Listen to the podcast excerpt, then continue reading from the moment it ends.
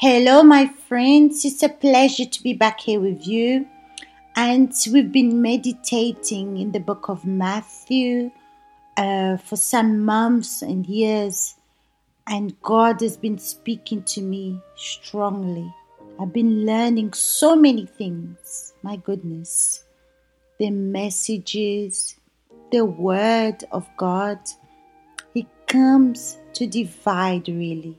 For example, you've been listening to the messages, the meditations, and if it hasn't been dividing, doing a division inside of you, nothing is changing, my friends, because something is wrong inside of you.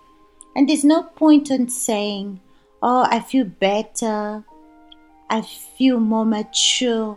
No, getting better is not a revolution. When we feel better, oh, we're happy, but it's not a change. And the Word of God, my friends, He makes this transformation.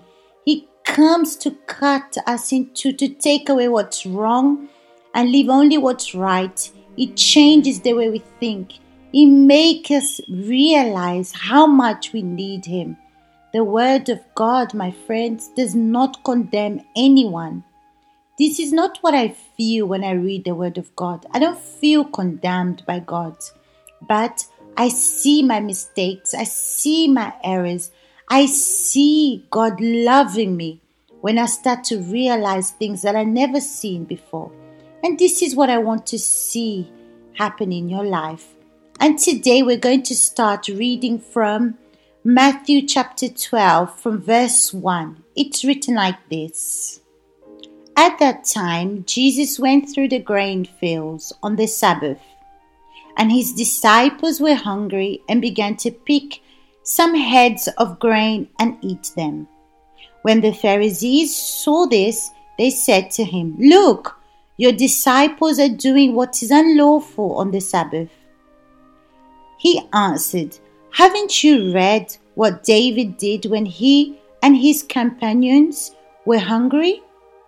He entered the house of God, and he and his companions ate the consecrated bread, which was not lawful for them to do, but only for the priests. Or haven't you read in the law that the priest on Sabbath duty in the temple desecrate the Sabbath and yet are innocent? I tell you that something greater than the temple is here. If you had known what these words mean, I desire mercy, not sacrifice, you would not have condemned the innocent. First thing that I would like you to understand, my friends, maybe you are an assistant, you're a pastor's wife, you're a bishop's wife, or whatever you are. But sometimes you're concentrated a lot on others, of their mistakes, because the Pharisees, when they saw the disciples eating on Saturday, they looked at them with evil eyes. They judged them. They condemned the disciples of Jesus because they were eating on Saturday. So Jesus made them remember what had happened with David. He and his companions were hungry on Saturday and they ate the consecrated bread, which was not lawful because it was only for the priests. And the priests on Saturday as well desecrated the Saturday, but no one accused them. They were innocent. So they condemned people. The Pharisees condemned people that did anything on a Saturday because Saturday is the day of God for them. And the day of God is every single day. But when Jesus determined the Sabbath, he was saying between the seven days, the first day of the week is a tithe would be for him. In this case, Saturday was the seventh day, and when Jesus was crucified and resurrected On the third day was a Sunday, was the first day of the week. So many people look at their faith as a system. So they say like this I'm going to give my tithe, I'm going to give my offering, I'm going to read the Bible in one year, I'm going to read one chapter today, I'm going to read five chapters tomorrow or 20 chapters next week. I'm going to do like this and I'm going to do like that. So they don't want to do this, but they do it for them to have a clean conscience that they've done what they were supposed to do. But it's not that, my friends, a relationship with God. It's like, for example, you, you're married and then you have a relationship with your husband, you sleep with your husband, and when you finish, you wake up and say, oh, okay, that's done.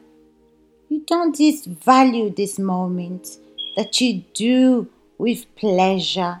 For example, making food, working, cleaning. You do all these things because you need to do it, because you have children. And if you don't do all these things, who is going to do it? So that means the way you're dealing with your responsibilities, you're not doing it with pleasure because you accepted it to have these responsibilities when you got married. But now you do it because it's an obligation. You don't do it because you want to do it, not with pleasure. And I was just remembering myself when I was in school and I didn't want to learn, I didn't want to be in the lesson. So I decided I'm going to decorate. I'm going to decorate everything just to show that I was working so I can answer properly. So I carried on working, but in a way of decoration. So I didn't learn anything.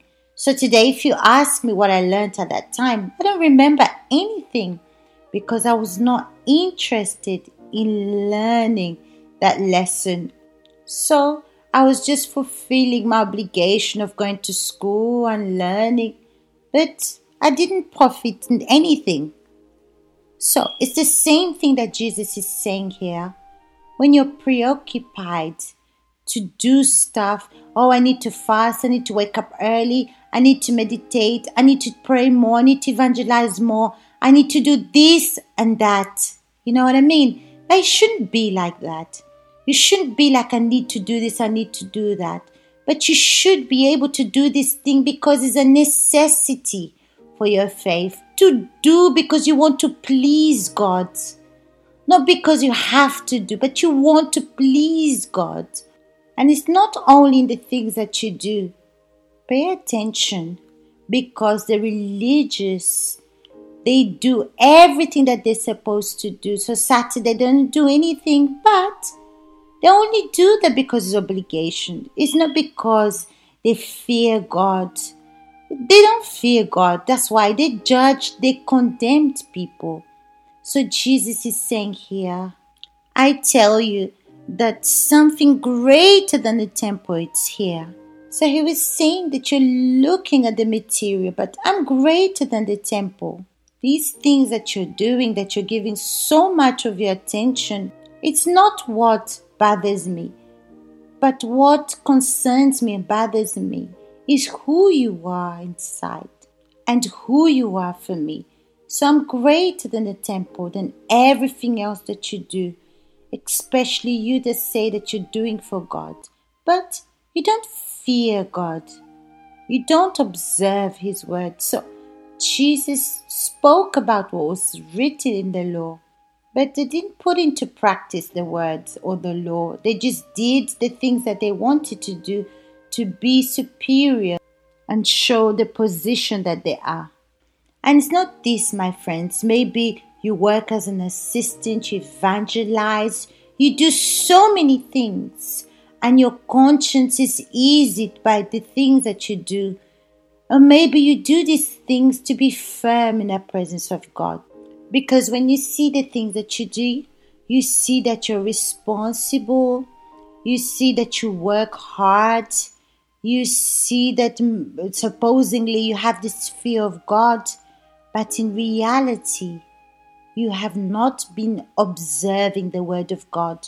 you have not been put into practice in your life, you haven't been analyzing your life, which makes you interest in the Word of God, which makes you want to learn and know how to change. So, my friends, I would like you to have this opportunity to have time for God and think, meditate. Ask yourself, why do you do what you do? Last week, we spoke about how do we come to God? Do you understand? How do you come to Him? How do you speak to Him? For you to ease your conscience, or you come to Him because you want to serve Him, or because you have necessity of the Savior? My friends, analyze, evaluate your life. My friends, there's many things to think about here. So evaluate your life because I've been seeing in my life the Word of God molding me and making me detect things that I was doing. Like I was making errors, I was making mistakes unconsciously.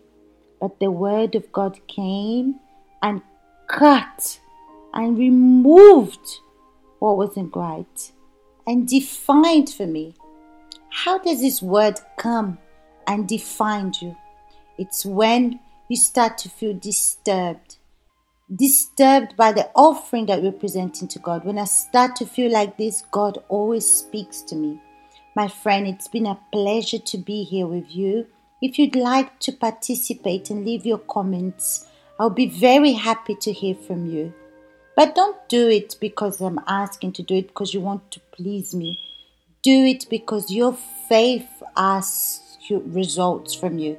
Okay? So, big hugs to you all, and I'll see you next week, continuing to meditate in the book of Matthew.